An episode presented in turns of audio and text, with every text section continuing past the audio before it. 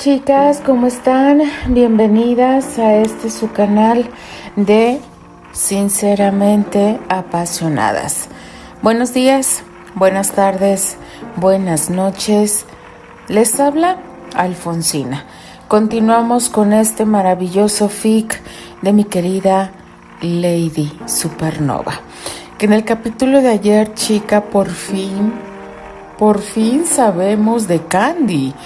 Tanto se había hablado de la decisión que Candy había tomado que cuando nos dijeron que había em, tomado la decisión de convertirse en monja, pero que estaba en el noviciado, yo la primera vez que yo leí este fic, más bien lo escuché. La primera vez que yo lo escuché, este, yo quería meterme a la computadora y ahorcar a Candy. Porque sabemos que Candy no tiene madera de, monja. Y ayer lo comprobamos. Donde estaba trepada en un árbol. Este personaje nuevo de Tessa, chicas, hay que ponerle mucha atención. Yo sé lo que les digo. Miren, hasta me emociona, pero bueno, eso lo vamos a saber más adelante. Y Candy, por más que quiera, no puede olvidar. Uno puede negarse, chicas, pero el corazón y la mente nunca. Nunca va a poder olvidar los los o las personas importantes y en el final del capítulo por fin llegan a Florida estos tres monumentos, con todo el debido respeto que me merecen estos tres, llegan a Florida e inmediatamente dicen, ¿para qué perdemos más tiempo si ya hemos perdido tres años? Y aquí es donde Steve realmente comenzó a sentir miedo, porque Imagínense la sorpresa para Patty, pero para Steve, el volver a ver a aquella persona que lo amó desde el primer momento que lo vio y sigue sola, no por gusto, sino porque habemos personas que nos es difícil olvidar. Entonces, eh, la parte final, chicas, me quebré. Sí, chicas, saben que yo de verdad em, hay fic que me llegan y este no es la excepción. Este reencuentro entre Patty y Steve yo lo ansiaba. Aunque al final obviamente era de esperarse, chicas. El desmayo de Patty, imagínense la impresión, porque no dudo que se le vino la cascada de recuerdos cuando le dan la noticia, cuando hacen el funeral para estir, irse de Lakewood a hacer su vida, tratar de seguir adelante, chicas, y se los puedo decir que es muy, muy difícil retomar tu vida. ¿Qué nos depara el siguiente capítulo, chicas? Yo se los dije, tenemos que tener kit preparado porque de por sí con el otro FIC traemos el coraje atravesado. Tenemos que reforzar ese kit que, que desde un inicio yo les dije que era importante tenerlo completito. Así que sin más preámbulo, chicas, comenzamos con este magnífico fic llamado Inesperado. Capítulo 3. Parte 3. Miami, Florida. A Estir no les sorprendió que su querida Patricia se desplomara dramáticamente sobre el césped. De hecho, lo que de verdad le hubiera sorprendido era que la chica O'Brien tuviera una reacción diferente a esa.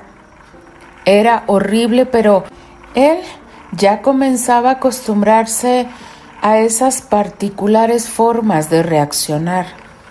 Inclusive podía decirse que los desmayos de Archie y Patty le habían dejado un importante aprendizaje. Definitivamente sería mejor que tuviera lista una ambulancia para cuando la tía abuela Elroy recibiera la noticia. Solo Dios sabía lo que iba a suceder con ella cuando se enterara de que él no estaba muerto. Estará bien, expresó el inventor refiriéndose a Patricia. No tienen por qué preocuparse, chicos. Yo me quedaré aquí y cuidaré de ella. Patty despertará pronto, añadió al tiempo que acariciaba el suave rostro de la muchacha. Archie y Terry entendieron perfectamente el mensaje y claro, ellos sabían que Steer tenía razón. No había ningún motivo para pensar en lo contrario.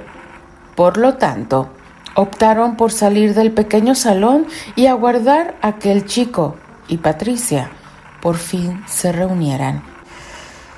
Es obvio que mi hermano ya no nos necesita, mencionó Archie en cuanto Terry y él se encontraron en el lobby. Si quieres, podemos salir y buscar un lugar en donde comer. Terry sonrió, aceptando de buen agrado la idea del muchacho y entonces, sin decir nada, permitió que Archie lo guiara. ¿Has estado aquí antes? Preguntó el actor mientras sus pasos lo conducían a la salida del hotel. Archie de inmediato dio una respuesta afirmativa. Él ya había estado en ese lugar. Lo visitó meses después de que les comunicaron que Steer había muerto. En esa ocasión, Annie y él acompañaron a Patty en su regreso a Florida y se hospedaron en la misma zona en la que se encontraban en esos momentos. Bien, pues yo nunca había estado aquí, agregó Terry en tono travieso, posando su azul mirada sobre la hermosa playa. Conozco varias playas, pero jamás he visto una como esta. El joven Granchester miró con detenimiento el paisaje, al tiempo que caminaba más rápido. Aquí todo es diferente, concluyó sintiéndose hipnotizado por vaivén de las olas. El elegante. Archie se detuvo en seco, pensando en que no iba a seguir caminando por la molesta arena, se limitó a observar a Terry, quien se quitó los zapatos y continuó desplazándose con entusiasmo, sin importarle nada más. Archie no pensaba seguirlo. ¿Qué tenía de especial caminar sobre la arena y mojarse los pies con el agua? Aquello le resultaba repulsivo. Odiaba pensar en lo incómodo que se sentiría si hiciera lo mismo que Terrence. El joven Corwell se dio la media vuelta y analizó el lugar, buscando un sitio en donde sentarse para esperar a su intrépido nuevo amigo. Ya no le quedaba más remedio que esperar hasta que pudiera seguir con su camino. Una vez que estuvo debajo de la sombra de un pequeño árbol, Miró en dirección a la playa para apreciar el panorama. Como era de esperarse, le fue inevitable recordar la última vez que estuvo ahí. Vamos, Archie, había dicho una sonriente Annie. Vamos, te prometo que será divertido. Ella corrió por la playa y entró al agua, mientras él Permanecía lejos, dudando de si tenía que seguirla o no. Aquel lejano recuerdo hizo que la dulce sonrisa de Annie se le plantara en la mente. Recordarla todavía lo hacía sentirse extraño, ya que en el fondo de su corazón seguía extrañándola. No importaba cuánto hiciera para dejar de pensar en ella. Él continuaba rememorando algunas de las cosas que vivió con la chica Britter. Era completamente ilógico que se sintiera de esa forma, pues estaba seguro de que Annie no era la mujer de su vida, así como también aceptaba que él no era el amor de la vida de ella. Apenas Annie Britter conoció a un hombre con más disposición que él. Aprovechó la oportunidad para dejarlo. Unos días después de que ellos rompieron, la señorita Britter y su nuevo novio se pasearon por todas las fiestas importantes de la sociedad de Chicago, dejándole muy claro a Archie que para ella el amor que compartieron tampoco había sido especial. A pesar de su descaro, él no podía juzgarla. En realidad, Archie era consciente de que la relación que tuvieron estaba basada en el interés y la costumbre. Él ni siquiera estaba planeando casarse con ella. No deseaba ese tipo de vida y se alegraba por saber que Annie finalmente era feliz. Casarse y tener hijos era lo que ella quería y eso era algo que él no podía darle. No, él aún no sentía la necesidad de llegar a ese extremo. Era muy natural que se sintiera así, porque hasta ese momento el joven no se había enamorado de nadie. Archie pasó el trago amargo de aquellos recuerdos y se dio cuenta que estaba demasiado sensible. Ver a su hermano con Patty e imaginar a Terry con Candy le hizo añorar un poco de amor verdadero para él. Algún día. Pensó con una pequeña chispa de esperanza, albergándose en su corazón. Algún día encontraré a la mujer de mi vida. Archie sabía que tarde o temprano acabaría por enamorarse de verdad. ¿Qué tan difícil podía ser? Solo era cuestión de encontrar a una chica que le gustara, una muchacha que despertara en él toda esa pasión que había guardado por años. El atractivo joven Corwell ni siquiera se imaginaba que su destino ya estaba trazado y que el amor llegaría a su puerta muy pronto Inesperadamente, la mujer de su vida aparecería frente a él y le pondría el mundo de cabeza. Al principio lo haría desvariar, pero al final le daría todo lo que él siempre soñó. Amor y pasión a manos llenas. Compañía de Teatro Stratford, Nueva York.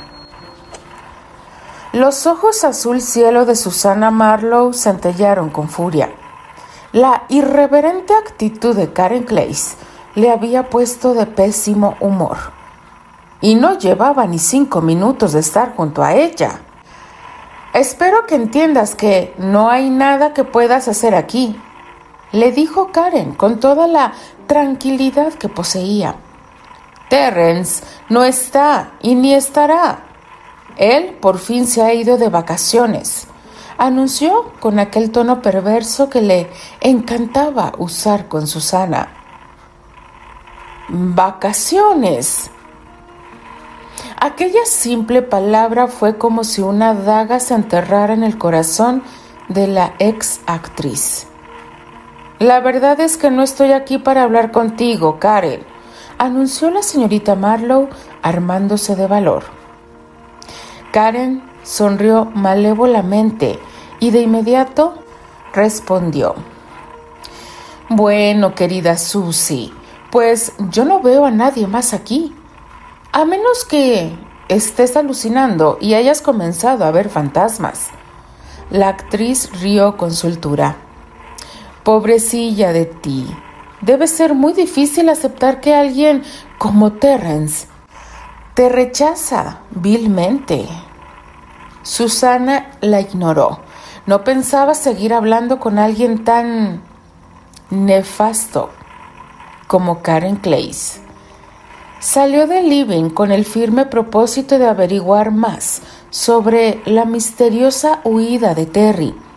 Dirigió su silla de ruedas hasta el siguiente corredor, buscando a quien sí le daría cuenta de lo que ella necesitaba saber. Franz Talbot, el Romeo sustituto, era quien la iba a ayudar. Estaba muy segura de eso. ¿Cuándo se marchó Terence? Preguntó ella en cuanto se encontró con el muchacho. Franz la miró con suspicacia y sin darle vueltas al asunto, le dio respuesta. Granchester se largó hace dos días. La forma en la que él lo dijo hizo que la rubia muchacha lo odiara. Franz detestaba a Terry eso lo sabían todos. Y sus razones tenían, pensaba Susana, porque Franz siempre era la segunda opción y a nadie le gusta ocupar ese puesto. Sin embargo, a la exactriz no le agradaba que el actor hablara en aquel tono tan despectivo. Entonces los rumores son ciertos, mencionó el muchacho mirando a Susana con algo de pena. Rumores. Susana se permitió sonreír y fingiendo que no sabía de qué hablaba, preguntó. ¿De qué hablas, Franz? De lo que escuché por ahí. ¿Qué escuchaste? Todo mundo dice que Granchester ha terminado contigo. Susana volvió a sonreír y sin dar muestras de estar alterada, contestó. Eso no es verdad. Franz rió con diversión. Sé que Terrence tiene la costumbre de abandonarte. Quiero decir, ya todos sabemos lo que te hizo hace un par de años. Mencionó con aire de burla en su voz. Pero también sé que esta vez es definitivo. Terrence y tú terminaron. Escuché cuando él y Robert hablaban. Susana no respondió. ¿Qué más podía decir? Franz lo sabía todo. Sería patético tratar de negar lo que ya era obvio. En caso de que quieras seguir con tu interrogatorio, te comunico que no sé a dónde se ha ido. Solo sé que Robert le ofreció vacaciones y que él las tomó de inmediato. Franz la miró con recelo y agregó, Claro, como ya obtuvo el papel principal de Hamlet, pues dejó votado a Romeo. Los ojos de Susana se abrieron desmedidos. Ella lo sabía. Terry ni siquiera le platicó sobre las audiciones. Nuevamente se sintió muy decepcionada. ¿Quién será Ofelia? Preguntó la rubia mecánicamente deseando que le dijera que ese papel aún no estaba cubierto. La tonta de Karen Clays. Por supuesto, espetó enojado, pues recientemente había discutido con ella y la pelirroja no era su persona favorita en esos momentos. Parece ser que Robert solo tiene ojos para ella. La voz de Robert Hathaway se escuchó a lo lejos. El aclamado director por fin había llegado a la compañía. Franz de inmediato se despidió de Susana y ésta, a su vez, se apresuró para encontrarse con el que había sido su mentor. Susie, le llamó con ternura Robert. Buenas tardes, linda. Me alegra verte por aquí. La tomó de la mano y posó un beso sobre su dorso. Pensaba visitarte, pero las cosas se me han complicado por aquí. Buenas tardes, Robert. ¿Podemos hablar? Por supuesto que sí, respondió al tiempo que ayudaba a Susana a entrar a su oficina. Hablaremos cuando quieras, querida. Robert recibió algunas peticiones de parte de Terry y suponía que Susana estaba ahí para escucharlas. Él sabía que la chica iba a comenzar con sus terapias y que usaría una prótesis muy pronto. El joven Granchester le encargó a Robert estar al pendiente de la chica. La plática en cuanto a Terry fue muy general. Susana, contenta, aceptó cada una de las palabras que Terry le dejó por escrito al veterano actor. Por supuesto que comenzaré con mis terapias, dijo ella, llena de seguridad. Pero no es de Terrence de quien quiero hablar, añadió con una muy bien actuada sonrisa. ¿Y entonces? Soy todo oídos, querida Susie. ¿De qué quieres hablarme? Robert se dispuso a servirle una taza de té. Sabes que conmigo tienes toda la confianza del mundo.